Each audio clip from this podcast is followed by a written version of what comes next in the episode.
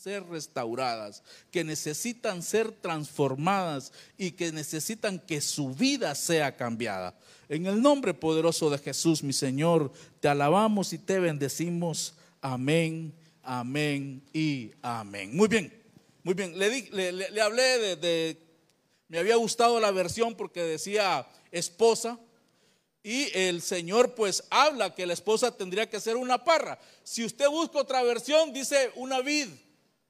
Tu esposa será como fecunda vid. A los que le gusta andar eh, eh, eh, buscando, vea, agarre todas las versiones y empiece a ver cuál es la figura que le dan a la esposa en cada una de ellas. Y me gustó esta de la parra, hermano, porque usted sabe que es una parra. ¿Cuántos saben que es una parra? ¿Quiénes han sembrado ayotes? Tampoco, no siembra ayotes, hermano. Vaya, pepinos. Dios mío, hermano, si aquí los pepinos, los mejores, los pepinos más grandes salen de aquí. Sandías. Ah, ah, allá está hablando. Eh. Mire, no sembramos pepinos porque son muy pequeños. Nosotros sembramos en grande, en abundancia. Eh. Sandías. Muy bien. Entonces, las sandías se dan una parra. Ahí tengo una parra de ayotes. Ahí tengo una parra de sandía. Pero ahí, y se le dice parra porque es un árbol o un tipo de, de vegetal que no crece muy alto. Entonces hoy le vino a predicar un chaparro. no, no, no, no. Entonces, pero la Biblia se refiere a la mujer como una vid, como una parra que tiene frutos. Y se refiere a los hijos como olivos.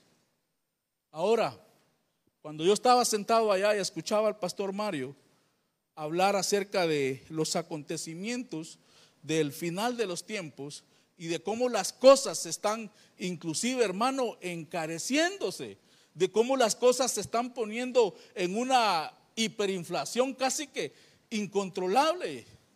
Le voy a pedir a los hermanos de ahí del máster que me pongan Apocalipsis capítulo 6, verso 6.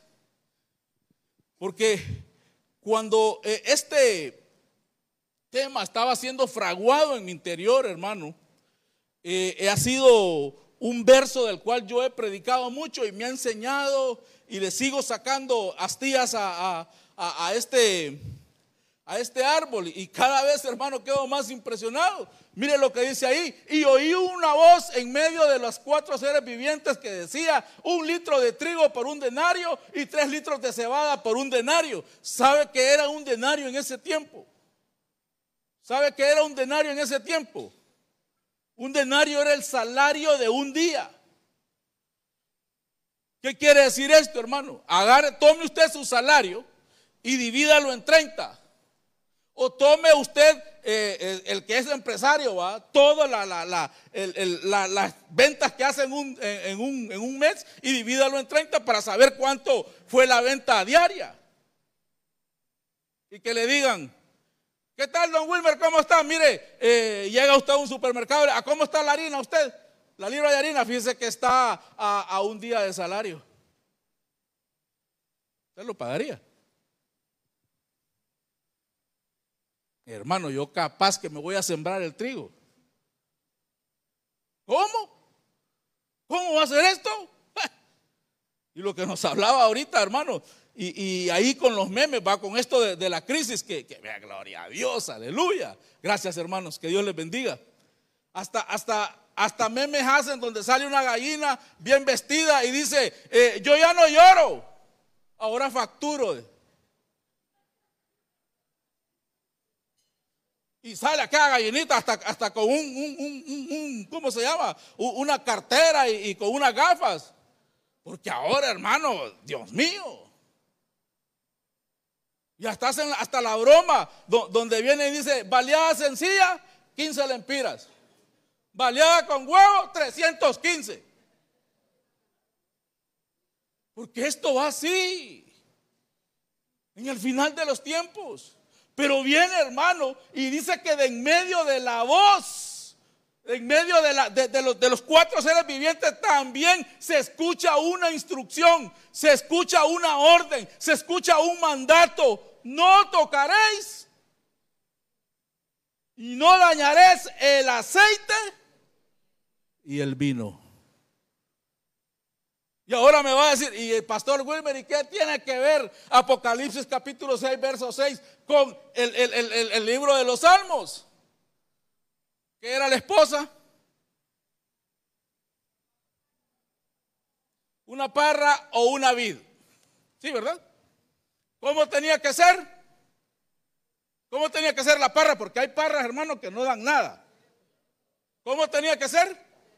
Tenía que dar frutos. Entonces yo hice una asociación. Yo hice una asociación. A ver si los hermanos me, ayudan. Que la esposa no, no, no, no, la, la, otra asociación de esposa igual, ahí está. Cuando tomamos los dos versos, hermano, y lo ponemos en el contexto que estamos hablando, entonces la esposa es la parra que lleva frutos y los hijos, las plantas de olivo. Ahora, ¿cuál fue la instrucción que el Señor dio en Apocalipsis capítulo 6? No los dañen, no los toquen, no los toquen. La instrucción, hermano, la instrucción escatológica para este tiempo es que la familia no debe ser tocada. La familia no debe ser dañada. Y me fui a buscar, hermano, a un diccionario. En el diccionario Taller, ¿qué significaba esa, esa, palabra dañar? Si me lo ponen, por favor. Mire, dice que esa palabra eh, eh, dañar viene del griego adiqueo. Ni me pregunte eh, cómo mencionarlo otra vez porque me, me tardé media hora en aprenderme eso. Y adiqueo significa entre sus significados actuar injustamente. Hermano, perdóneme. ¿Alguna vez ha actuado injustamente? Hermano, yo he actuado injustamente. Yo he actuado, hermano, yo me pongo delante del Señor. Y, vea que yo he predicado desde ese, de, ese Salmo 128 un montón de veces. Y a medida que, que, yo iba asociando una cosa con otra, empezó a brincar eso actuar injustamente o con maldad, Dios mío. Dice, ser un criminal, que Dios reprenda al diablo. Hablar de violar leyes de alguna manera, hacer mal, hacer daño. Pero ¿cuál es la instrucción para este tiempo? No dañaréis al aceite ni dañaréis al vino. Así que, si junto a usted están su esposa y si están sus hijos, dígale, no te voy a dañar, no te voy a tratar con injusticia, no te voy a tratar con... Y si ya lo había hecho, hermano, al final nos pedimos perdón todos. Porque aquí el que le habla, hermano, decía un predicador que, me gustaba escucharlo mucho porque era un predicador, hermano, con mucha fuerza. Recuerdo que en los años allá del, eh, eh, de las aulas obreriles, eh, y llegaba el, hermano ahí a predicar, un hermano que se carga un bozarrón que ni lo quiera Dios. Solo un verso decía abría viva, decía, bueno hermano, mire, búsquese. Y, era, el verso de, él era aquel de Juan 3:16. Y empezó, y hermano, y aquel grande grito. Y nosotros, ah, ya viene el hermano gritón. Y me, decía otro obrero, ¿con cuál verso crees que arranqueme? Juan 3:16 Y decía, abra su Biblia. Juan 3:16 dice, Ya le conocíamos todo. Entonces, ¿por qué le mencioné el hermano gritón, hermano? No sé, ¿verdad? Pero por algo ha de ser. Tal vez algún hermano que gritón aquí. Porque en algunos momentos, como padres, quizás era una situación muy mínima la que nos tocaba enfrentar. Y con nuestro arranque la hicimos grande. Y quizás nuestro cónyuge o nuestro hijo se sintió culpable. Eso es actuar con injusticia. Algunos niños, hermanos, perdóneme, gracias a Dios aquí en Choluteca no pasa, pero algunos niños creen que sus padres no los aman, porque cuando los regañan son muy severos. Y no es que le estoy diciendo, no, hermano, no sea severo con su hijo. No, no. Pero hay, una, hay un límite. Hay un límite. Hermano, le digo porque yo vengo de una generación donde el padre creía que la mejor manera de disciplinar a su hijo era darles con un cable de energía eléctrica. Ni pregunto a cuánto le ocurrió eso. Y me va a preguntar, ¿y a usted le ocurrió? No, porque nunca me alcanzó mi mamá.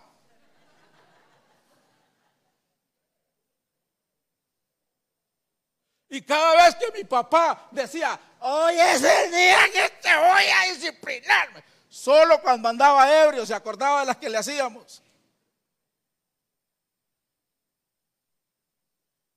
Vení para acá, me decía, eh, hermano, hoy soy cintura 36, pero en aquel tiempo, hermano, era un chiquitillo. Bueno, no es por, por, darme la fama, pero me decían Speedy González.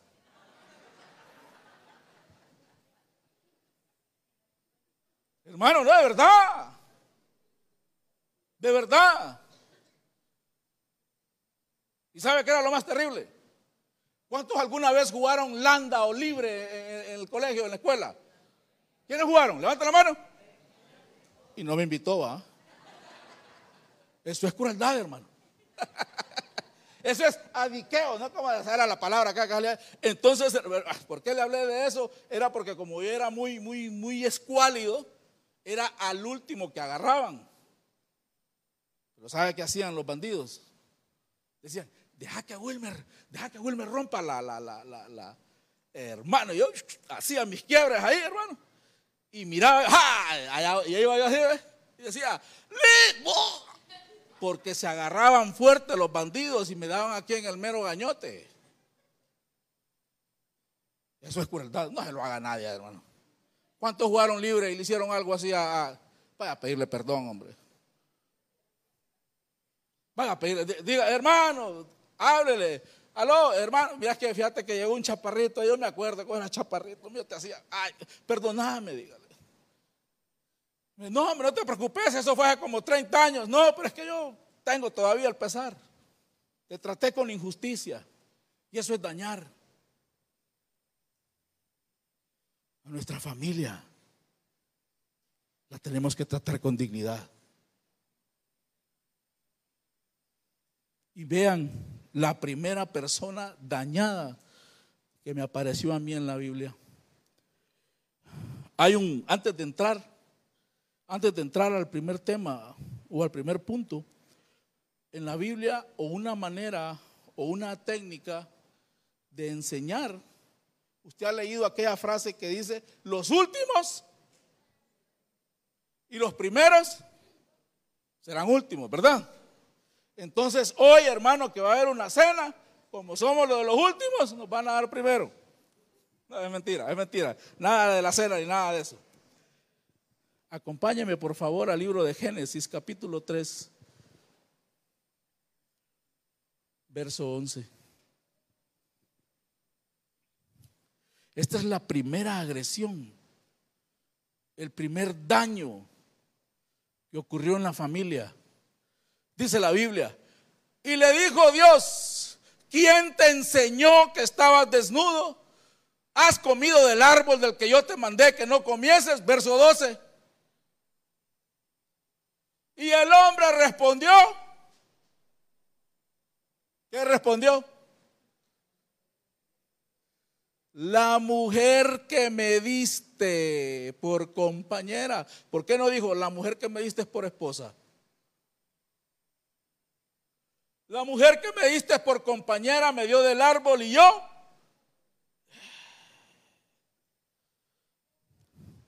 ¿Sabe cuál es el primer daño que algunas veces se hacen en las familias? Primero en el hombre, no aceptar la responsabilidad de su rol. Y segundo, entre cónyuges, la acusación. Hay acusación entre ellos. Hay acusación donde viene y le dice, mira estos hipotes, mira cómo salieron eh, eh, eh, las calificaciones, hermano. Me perdón, sí. Mira cómo salieron las calificaciones. Culpa tuya es. Vos que los tenés todos consentidos ahí. Y le dice, ¿y cuánto sacó aquel? Sacó 10, le dijo. Ah, bueno, por lo menos salió bien. No, un punto en cada materia.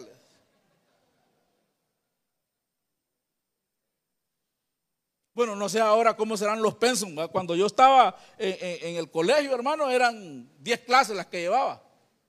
No sé ahora. ¿Cuántas se llevan? ¿Cuántos llevaron 10 clases en el colegio o en la escuela en la que Yo llevé 10. ¿11 llevaba usted? ¿8? Hoy se llevan ocho. Mire, hermano, las cosas de comida se van encareciendo y las cosas de estudio se van acortando. Dios de la gloria, ¿a dónde vamos a llegar? La acusación. La acusación, hermano, cuando eso es eso es un daño terrible en las familias. Un daño terrible. ¿Sabe por qué? Porque cuando papá y mamá se empiezan a acusar, no, vos fuiste, no, vos fuiste, no, vos fuiste, vos le dijiste a mi suegra que viniera.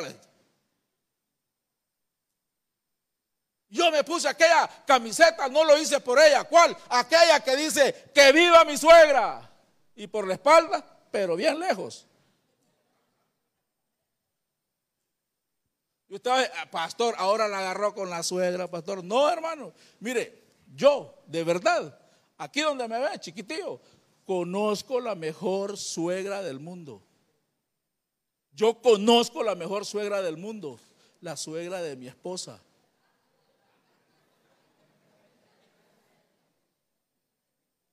¿Y de qué se ríe, hermano?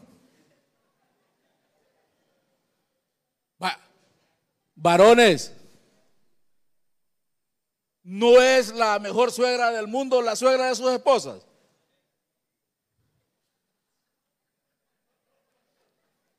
Fíjese que solo sonrisas femeninas escuché. Y por ahí una hermana dijo, es que usted no la conoce. La acusación. Cuando hay demasiada acusación entre los cónyuges, ¿Sabe cuál es la repercusión en los niños? Que ellos piensan que mamá y papá se están peleando por culpa de ellos. Y empieza a cambiar aquello por culpa de mi papá. O por culpa mía, mis papás se pelearon. Por culpa mía. Y los niños empiezan a poner un, hermano, que un muro, ponen un puente. Así como ese gran puentón que hay ahí un puente. Y después el papá quiere como querer conectar con, esa generación, hermano. Le pregunto, ¿cuántos se ponen a jugar con sus hijos? Amén. Levánteme la mano. Ah, los felicito, hermano. Los felicito. Porque ahora, hermano, la mayoría de padres ¿Sabe qué, hacen cuando llegan a la casa?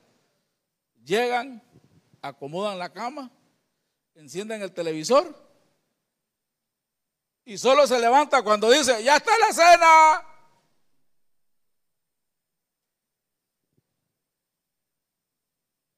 Si usted está acortando la brecha generacional, le está haciendo el mejor de las cosas que le puede hacer a sus hijos para que ellos primeramente se sientan amados. para que no se sientan acusados, para que no sientan que mamá y papá se están peleando por culpa de ellos. Y sabe que es tan fuerte, hermano, y a mí me, me puede en el corazón cuando los niños replican lo que ven de los padres. Y viene el mayorcito y le dice al menorcito, por culpa tuya fue. Y el menorcito, no, yo no hice nada. Sí, por culpa tuya, mi papá no quiso cenar. No, yo no, no fue mi intención quemar los frijoles. Entonces, lo que está ocurriendo con los cónyuges se replica a los hijos. Empiezan a acusarse uno a otro. Es culpa tuya, no, culpa tuya. Y empiezan entre ellos por no tener la responsabilidad de tomar las situaciones. ¿Por qué? Hermano, ya me pregunto, ¿por qué no Adán cuando le dijo, ¿y quién te enseñó Adán? Que Adán hubiese tomado la responsabilidad de decirle, eh, mira Señor, yo te voy a decir algo.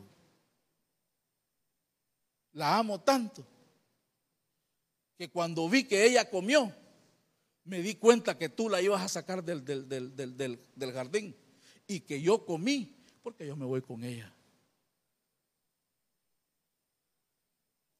O que, eh, veo muy serio, ¿qué hubiera hecho usted? No, señor, sacala ahorita mismo. Desde que la vi que mordió, hasta las maletas le hice. Ahí le guardé eh, tres parras de, de higos ahí para que se vaya. No, que hermano, algunas veces, perdóname hermano, nuestros cónyuges esperan respaldo de nosotros. Hermano, Eva si hubiese sentido cachetona que Adán la hubiese respaldado. Pero ¿qué hizo? La señaló, la juzgó, actuó injustamente porque él también comió. Él también comió. Nosotros como varones, hermano, como varones tenemos que llevar un rol. Un rol.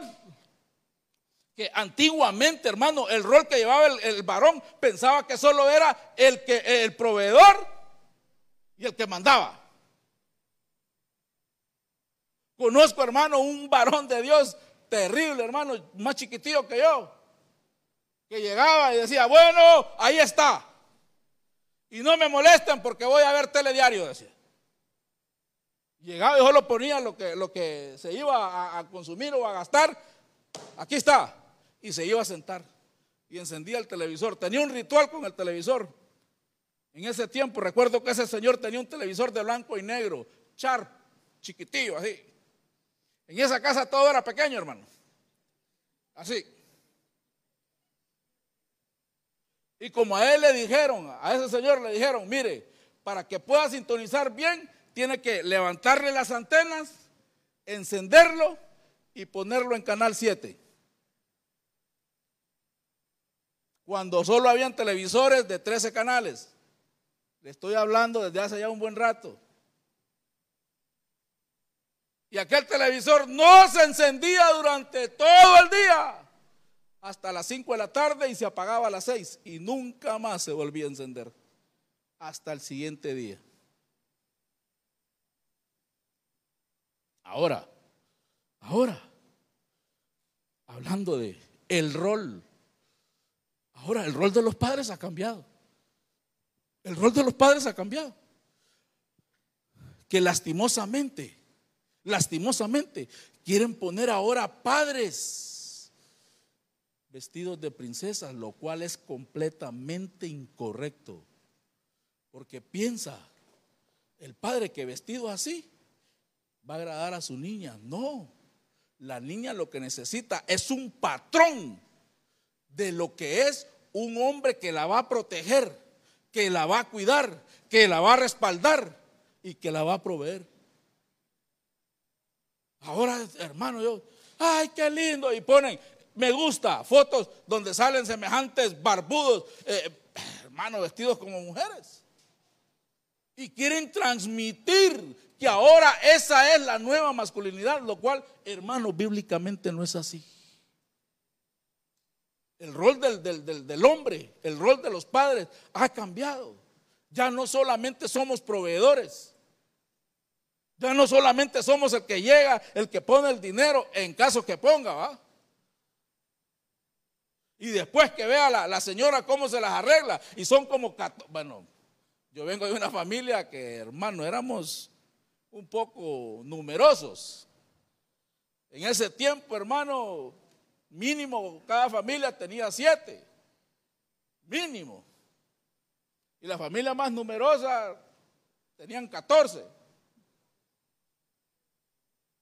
Y llegaba el Señor y solo ponía lo que tenía que ponerse, iba, y la doñita con aquellos catorce cipotes que Dios mío. Ese rol ya cambió. Ese rol ya cambió. Ahora nosotros como hombres tenemos que tomar el rol que nos corresponde. Si hay alguien junto a ti, diga, toma el rol que te corresponde. Hay que tomar el rol que nos corresponde. Ahora dice la Biblia en Proverbios capítulo 1, verso 8. Por eso lo que el Señor le dijo, ¿quién te enseñó? Decime, ¿quién te enseñó? Dice Proverbios 1.8, dice, oye hijo mío, la instrucción de tu padre.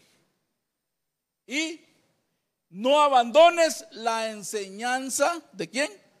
De tu madre. Entonces, el papá instruye y la mamá enseña. ¿Sabe que me fui a ver esa palabra enseñanza en el original? ¿Y sabe cómo se dice? ¿Sabe cómo se dice? Hasta que hay agua, me estaba, sentía que.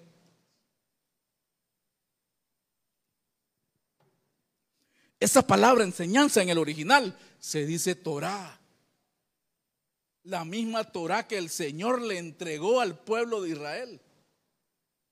Y cuando empecé a buscar, hermano, la palabra Torah, ¿cuántas veces aparecía? Al primero, al primero que le dieron Torah fue Abraham. Hermano, yo dije, aleluya, dije yo. Abraham. Después viene el Señor y le da la Torah a Moisés. Y Moisés la transmite como la recibe. Pero eh, los que la recibieron le empezaron a cambiar. Y ella me metí en otro rollo que hay en otro día que me inviten. Hablamos un poquito de la Torah. El hombre el padre instruye, la mujer enseña. Hermanos, si hasta, si hasta secularmente hay un dicho que dice, educa a un hombre y habrás educado a un ciudadano. Educa a una mujer y habrás educado a toda una nación. Hasta eso hay, hermano. Porque la mujer tiene el don de la enseñanza. Yo por eso, hermano, cuando los niños tienen tarea, allá está tu mamá. Cuando ella, mira que no te, allá está tu mamá. Ella tiene la Torah ahí que te enseñe. ¿Y vos cuándo me vas a enseñar? Venir cuando necesites alguna instrucción. Eh, enseñanza no, allá está tu mamá. Y me dice, eh, fíjate, eh, porque yo no sé por qué mi esposa me dice gordo. No, de verdad, hermano. O algunas veces me dice chaparro, hasta ahorita no sé por qué.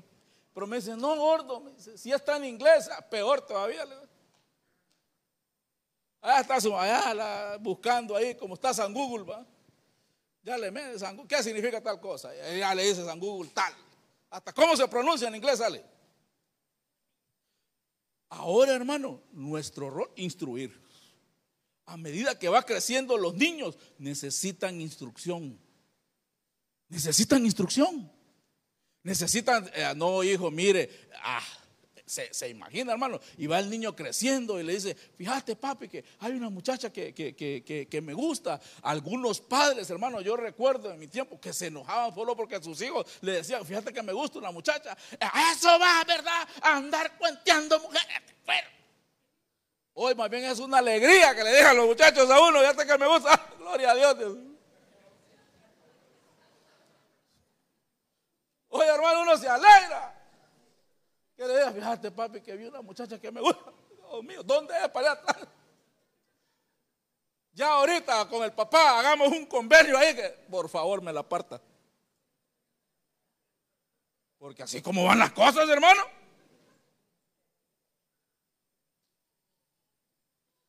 Ah, y le decía, a eso va. Los niños, a medida que van, necesitan instrucción. Vaya, por ejemplo, algunas veces, ¿quién siendo niño acá no metió un, tenedor a, la energía eléctrica? ¿A quién le ocurrió eso? A mí me pasó, hermano. A mí me pasó. Que hermano, yo recuerdo que andaba con aquel trinche, le decíamos aquel entonces, yo nunca supe por qué. Allá andaba yo y vi, ¡ey, qué curioso! Y enchufé el trinche. Y solo sentí la canción de aquel salmista que decía, electricidad. Y yo quedé ahí y lo volví a meter otra vez. Necesitaba instrucción, necesitaba que me dijeran, no muchacho, te vas a electrocutar. O que llegue el padre y le dice, no hijo, mira, eh, eh, no es así la cosa, te voy a enseñar. Porque hay, otros también ¿va? que instruyen y, Dios mío, son terribles. Yo te voy a instruir cómo enamoré a tu mamá. Y le pregunta al niño, ¿y cómo hiciste? Yo solo le tiré tres silbidos. Mire, yo no silbo porque no puedo. Yo solo le dice, que pueda silbar. Silbe, alguien que pueda silbar, que, pueda silbar, ¿va? No me va a salir con, no, no, que pueda silbar. Dice, yo ya tenía aquí a, mi caballito, a mi fiel corcel. Y yo le grité, ¡vámonos vieja! La subí al caballo y Y la que no volvió. Así es, usted no le ande con cosas, agárrala, si hasta, hasta del pelo, sáquela de ahí. Y el niño crece, ah, entonces las mujeres hay que tratarlas con rigor. Cuando dice la Biblia que la mujer es un vaso, no, no, no, no, vamos a corregir. ¿Qué dice la Biblia, pastor, cómo es la mujer? Es un vaso más frágil. ¿Y lo quiere tratar como posible preso? ¿Ha visto los pocillos de preso? ¿No los ha visto cuando, cuando no, no, han servido el, forraje y empieza, tenemos hambre, tenemos hambre, aquellos viandas de aluminio, todas. Y así quieren tratar a la, a la señora. Así quería tratar a Adán, a, Eva. Esta vez yo estaba bien portadito, Señor. Bien portadito andaba yo, pero esta mujer que me diste fue la que causó todo. Y hasta el día de hoy algunos hombres que dicen, Dios mío, esa mujer, ¿cómo fue? Yo ahorita estuviera en el Edén, decían. Acusación. Si ha habido, hermano, que primeramente Dios no, no haya existido esa situación, pero si existió, el día de hoy el Señor viene quitando toda acusación. Toda acusación para que nuestros matrimonios se vayan desarrollando plenamente, para que el padre tome su rol y venga, hijo, yo estoy aquí para instruirlo, yo estoy aquí para guiarlo, yo estoy aquí para irle mostrando los retos que se va a enfrentar en la vida y cómo los puede superar. Pero hermano, yo le hablo de mí porque no tengo de más de quién hablar, ¿va? Ahí cuando me cuente usted sus líos, yo lo voy. No. ¿Sabe cuál fueron unas instrucciones de mi papá? Me decía, vení. El día que vengas acá con un golpe, con un ojo morado, o que vengas llorando porque otro cipote te trompió, yo te voy a trompear y yo pequeñito. Y yo vivía en una zona rural, estando en sexto grado, donde yo solo tenía 12 años y el que me seguía tenía 17. Porque los padres de ese lugar pensaban que cuando los hijos tenían 12 era de agarrarlos y meterlos a trabajar en la finca, porque así se hacían hombres. Vengo de un lugar, hermano, donde cuando los hijos cumplían 13, ya los tomaban y se iban al pueblo más cercano y les decían, mira, ya ayer me llevé a fulanito, ya es hombre. Yo escuchaba, 12 años, hermano. Yo escuchaba y, puro el gallo Claudio. ¿Qué, es eso de ser hombre? ¿Qué es eso de ser hombre? y me retumbaban en la mente las palabras de mi papá cuando se armaba una trifulca en la escuela. Y decía yo, ay, capaz que me Dios mío, y me agarra ese maestro que usaba una faja. Dios mío. Recuerdo también, hermano, la primera vez que yo me quería hacer un tatuaje. Ya me delató aquel. Espere la instrucción, espere la instrucción. Afortunadamente, hermano, llegué donde mi papá y le dije yo, papi, fíjese que me quiero hacer un tatuaje. Y me dice, ¿y qué te vas a hacer? no, es que ha visto la película de La Bamba. En ese tiempo estaba La Bamba. Sí, la libélula que se hace, eso me quiero hacer. Y me dice, faltaba más, hombre. Ahorita te hago y dos.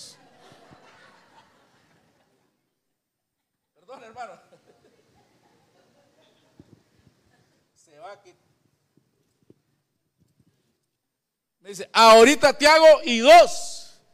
Mi papá usaba una faja, no sé si se acuerdan, de unas que decía República de Honduras. ¿Se acuerdan? Que era de un cuero crudo. Y la hebilla era el escudo nacional, ¿se acuerda? Bueno, hermano, ¿sabe cómo era el tatuaje que me dejó mi papá? República de Honduras.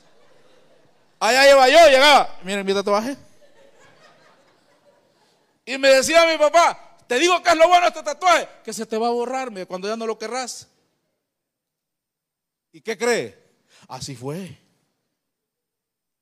Y dije después, hermano, miraba a mis, a mis amigos para que se hacían se unos tatuajes que Dios mío. Y me decían, hacete uno. No, le digo.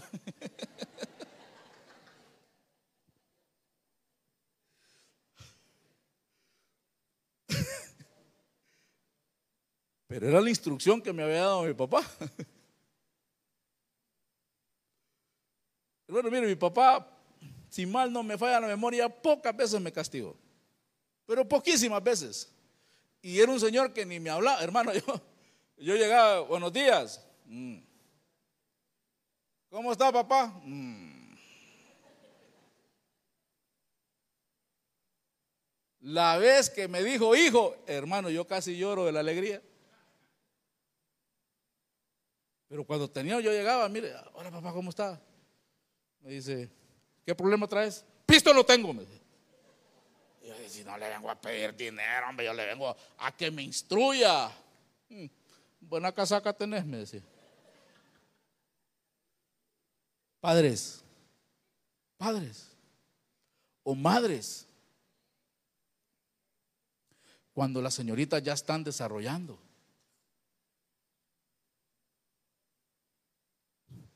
Yo vi un caso en el lugar donde vivía, donde la señorita, la niña, ya estaba en esa época y le fue a preguntar a la mamá para que le enseñara cómo era el, cuidado personal que ella debía tener. ¿Y sabe cuál fue la respuesta de la mamá? Ay, pues yo no sé, decirle a tu papá.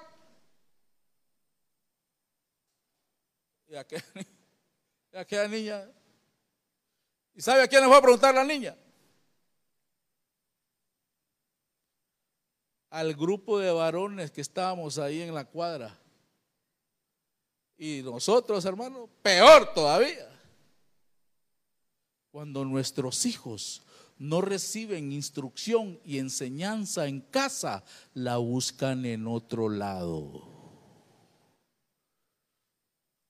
No sé si el silencio es o porque ya cesaron los chistes o ya se puso interesante el tema o porque ha ocurrido.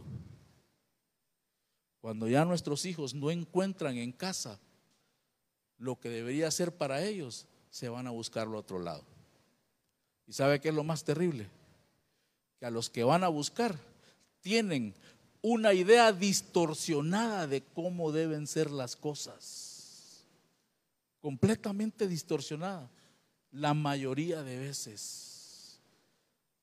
Acusación. El primer daño que ocurre en las familias. Y de ese daño se derivan un sinnúmero de cosas de las cuales hemos tocado hoy. Adán, Adán descuidó su rol.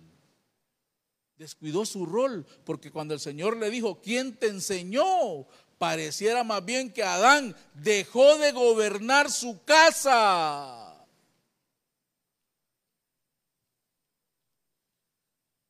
Como le decían a un, a un vecino, usted es un superman, le decía, ¡ja! Soy el hombre de acero. no, un supermancito.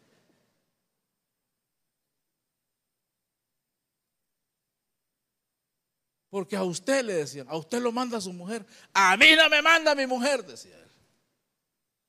Y salía la doña, Juan, anda a traer, ahorita voy, decía. Y no es que tampoco estoy como que, ah, no, a mí no me manda mi doña. No, no, no, no es eso. No, es eso, porque no se trata de quién manda. No se trata de quién manda. No es eso. ¿Quién tenía que dar de alimentar a quién? ¿Quién tenía que dar de alimento a quién? ¿La mujer al hombre o el hombre a la mujer? Porque el rol es que el hombre, a Adán le dijeron, aquí está el huerto, Adán, para que lo cultives y para que lo cuides. ¿Quién tenía entonces que darle alimento a quién? Hermano, si usted lo ponen a sembrar una milpa, ¿no va a llevar usted del, maíz que, cosechó para compartirlo con su familia? Eso es lo más lógico. Entonces, ¿quién dio de, de comer a quién? ¿A quién le correspondía llevar el alimento a la casa? Equivocó su rol. Porque no se trata, hermano, de quién manda. No se trata de quién manda. Pero, pero, pero hermano, pero si usted dice la Biblia que el hombre es cabeza de, de, la mujer, amén. Amén. Pero la mujer va a empezar a sujetarse al hombre a medida que el hombre tome el rol que le corresponde. A medida que el hombre toma el rol y, llega a la casa así, hermano, aquí está, ve qué hay que hacer. Hermano, ¿qué hay que hacer? Fíjate que se rompió algo, ahorita lo arreglamos. Fíjate que ahorita voy. No, que fíjate que se rompió ahí la, la, la repisa donde pongo. Ah, sí, verdad. ¿Y cómo va a hacer para repararlo? yo conozco un hombre que es así. Es bien cercano mío, bien amigo mío. Fíjate que se arruinó el, el, lavabo ese donde gotea el agua, donde se va el agua. Ah, ¿Y cómo reparará eso? Y tal vez la doña viene de un hogar donde el papá sí atendía ese tipo de cosas. ¿Cuál es la expectativa que tiene la señora? Que llegue el hombre y diga, sí, ahorita no sé nada de fontanería, pero ahorita lo arreglamos. Hermano, primero solo cayó una gota, hoy se va todo el agua. Pero aquella señora está ahí, pero por lo menos se puso a hacer algo. O como ocurrió una vez en un matrimonio, donde se escucharon unos ruidos afuera. Y le dijo la señora, yo creo que afuera hay un ladrón. Salí pues, mi amor, pero con cuidado, le decía. Tened cuidado, que esa gente es malvada. Y desde adentro de la casa, de la ventana, no, ahí no, ahí no. Mete la escoba ahí, mete la escoba ahí. Y acá, señor, ¿usted cree que esa señora se sentía segura?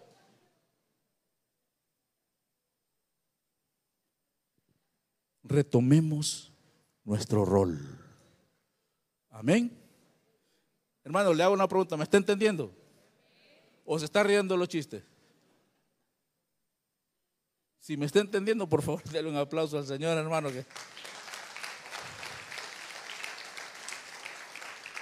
Esto está terrible. Eva.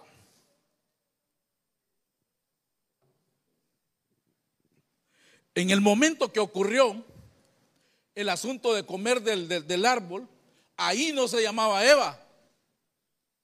Ahí no se llamaba Eva. Ahí se llamaba Isha en, en hebreo, o sea, varona. Porque así dijo Adán. Dijo, ella ahora es hueso de mis huesos. Y por lo tanto, Isha será llamada porque del Ich fue tomada. Será llamada varona porque fue tomada del varón. Pero la, la, la Isha, la mujer, tiene que evolucionar para convertirse en madre. Por eso Eva significa madre de quién? de los vivientes. Madre de los vivientes.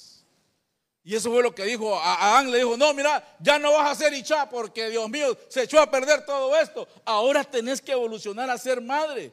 Y viene Eva, hermano, no lo dice la Biblia, pero yo lo, lo, veo de esta perspectiva. Pero vos también tenés que empezar a evolucionar porque vos comenzaste como Adán, seguiste creciendo como Ich, tenés que pasar a ser... Eh, Eh, Baal, después tenés que pasar a ser eh, Gibor, después tenés que pasar a ser Gulgolet y después tenés que pasar a ser Geber. Y, usted de qué está hablando? Ni sé, hermano, pero porque son no, sí lo sé, hermano, es parte de la doctrina. Es la evolución espiritual que tenemos que tener como hombres. Cada una de esas porciones que le hablé. El, hombre Adán, el hombre Ish, el hombre Baal, el hombre Geber, el hombre Gibor y, todos esos. Tiene, es un peldaño que nosotros tenemos que ir subiendo. Ya dejamos de ser Adán, hombres terrenos. Hombres terrenos. Ya pasamos a ser Ish a ser esposos, a ser proveedores, a tomar nuestro rol. Entonces tenemos que pasar a ser baales, tenemos que pasar a ser señores, tenemos que pasar a ser maestros, después tenemos que pasar a ser gulgolet, tenemos que pasar a ser cabezas, después tenemos que pasar a ser gibor, tenemos que pasar a ser valientes y también tenemos que pasar a ser geber, hombres espirituales. Y dijo, y dijo Adán, ah no, yo esta no la voy a dejar como Ish, porque si, si, si la dejo como Isha, me va a hacer más clavos. Así que la voy a dar el rango y la voy a subir a Eva. Mujeres, usted tiene que subir a ser Eva. Porque el postrer Adán viene por una postrer Eva madura fructífera. Ah, están los hombres, dele a las doñas que no se ha puesto de parte de ellas y nos ha tirado más a nosotros. No, hermano, como matrimonio tenemos que crecer. Tenemos que crecer. Hay matrimonios, hermano, que hasta cuando ya cumplieron 45 años están empezando a conocerse. ¿Por qué? Porque se casaron de 25 y lo primero, en lo único que se pusieron de acuerdo fue en hacer hijos. Fue en lo único. Y después vino el otro hijo y después vino el otro hijo y después vino el otro hijo y después a cuidarlos y a criarlos porque como comen, ¿va? Máxime cuando son varones, a medida que van creciendo, cuando van agarrando los 13, Dios de la gloria. No, no tienen llenadera. Allá llega el hombre va, y, le dice, ya, doña, tenés aquí estos tres mil pesos, mandá ya. Y ya la doña, y mira, uno abre la refri va, y la ve llenita. Siente uno un guever, un hombre espiritual que mantiene su alacena llena. Y regresa al día siguiente. Y pregunta, ¿y quién se comió la comida? Y le dice, ah, ¿y esos tres que tenés ahí, vos qué crees que son de puro gusto? Y mirate vos cómo estás todo panzón. Y mira que los tres allá, que cómo comen. Y en eso se aparece el mayorcito y dice, eh, eh, no hay nada de comer. Hay que evolucionar. Hay que crecer. Nos tenemos que conocer, hermano. En el matrimonio nos tenemos que conocer. En el matrimonio, hermano, en la familia tenemos que saber cuáles son las metas del cónyuge. Tenemos que conocerlas. ¿Sabe por qué? Porque no hay mejor cosa, hermano, que un cónyuge se sienta apoyado. Porque llega la señora, fíjate que quiero trabajar. ¿Y para qué vas a trabajar? Fíjate que quiero emprender con algo. Eh, eh, yo puedo hacer, eh, voy a decir tal vez lo que viene a mi mente. esos zapatitos de crochet, eso ya ni se usa. Fíjate que aprendí a hacer bisutería. ¿Y para qué? Y después llega, la, no, mira, mejor ya no le digo nada a este hombre porque todo lo que le digo, nada me apoya. A que llegue y le diga, fíjate, eh, vaya, por ejemplo, que diga mi esposa, fíjate que quiero hacer tal cosa. Sí, mi amor, yo, yo soy así, de, soy un deber, hermano. Dejé de hacer Adán hace un montón de tiempo. Sí, mi amor, claro que sí. Ahorita lo vamos a hacer. ¿Verdad, mi amor? Se ríe. Así conocemos cuáles son los talentos que tenemos cada uno de nosotros. Porque la función que le dieron al hombre fue cultivar y cuidar. Punto número dos. A todo esto, pastor, ¿cuánto llevamos de tiempo? Yo solo empecé a hablar. A las nueve nos vamos, ¿verdad? Amén, pastor.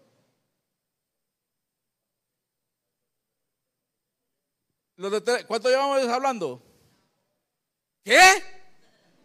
No, no puede ser, pero vamos al primer punto. Rapidito, póngame el segundo punto, por favor. El que se llama Abel. Porque íbamos a hablar de los cónyuges y de los hijos. Dice la palabra del Señor en Génesis capítulo 4, Dice, entonces el Señor dijo a Caín, ¿dónde está tu hermano Abel? Y él respondió, no sé, ¿soy yo acaso? Guarda de mi hermano. ¿A quién le dijeron que tenía que cuidar el jardín? ¿A Caín o a Adán?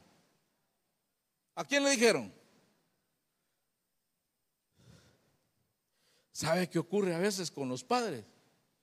Que dejen a los hijos mayores al cuidado de los hijos pequeños. Y los hijos mayores tienen que acelerar su madurez para poder sacar aquel montón de chiquitillos. Y cuando ya el hermano mayor se, está grande, tiene actitudes de adolescente, porque no lo dejaron tener niñez ni lo dejaron tener adolescencia.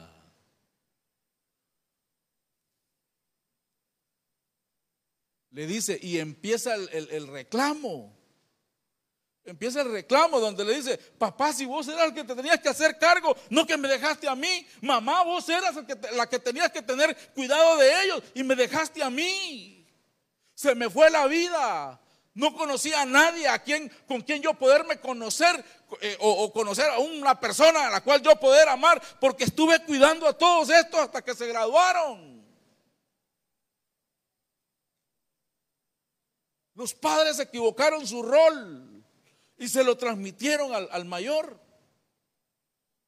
Hermano, algunas veces los hermanos mayores sufren situaciones más terribles que los que estamos más pequeños.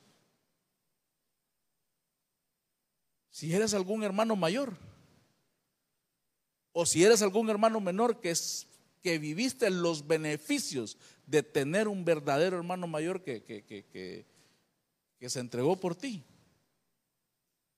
tienes que reconocer eso. Y me va a decir, pastor, pero al siguiente verso se matan a Abel. El ejemplo que estoy tomando es cuando los padres delegan esa responsabilidad sobre los hermanos mayores. Allá anda la señora como con cuatro chirizos.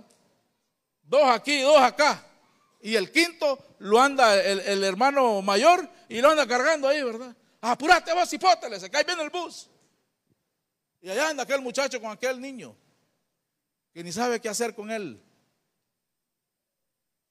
Lo convierten rápidamente en un brazo extensivo de la familia para que se haga cargo de los pequeños.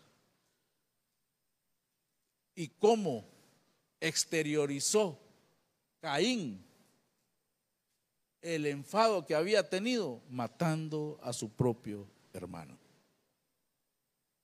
De esa manera lo, canalizó, de esa manera lo sacó.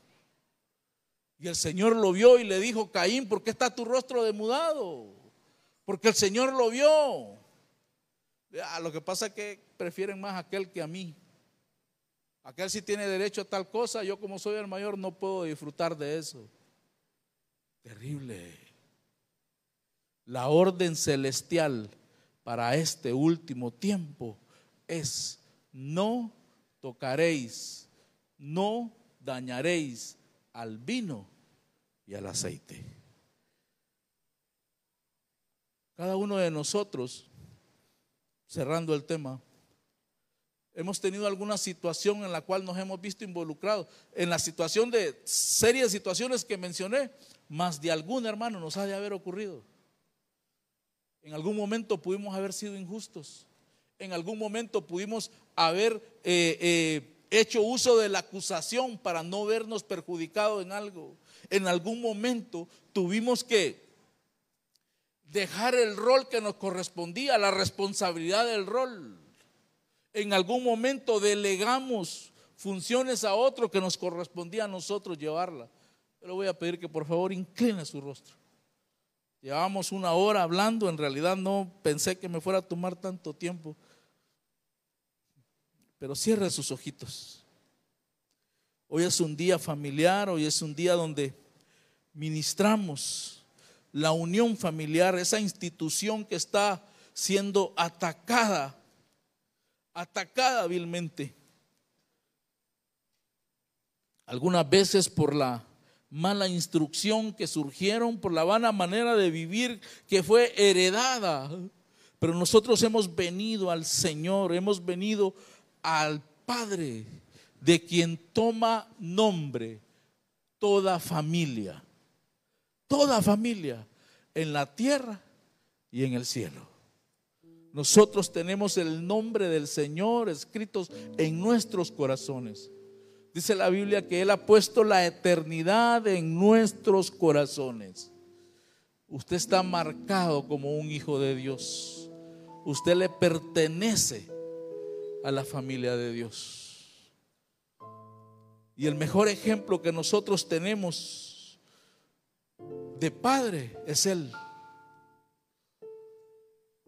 Quizás de lo que hablamos y de lo que explicamos y las risas y las situaciones incómodas que tal vez se mencionaron. Y que de alguna manera nos vimos involucrados en una. No dejemos transcurrir mucho tiempo para ir y buscar a esas personas. Y cada uno de nosotros sabemos lo que tenemos que hacer. Porque son los que viven cerca nuestro. A los cuales tal, vez tratamos injustamente a los cuales tal vez esperaban un respaldo de parte de nuestra y nosotros no pudimos porque temíamos vernos afectados. Si está su familia cerca, si está su cónyuge cerca, si están sus hijos cerca, abrácelos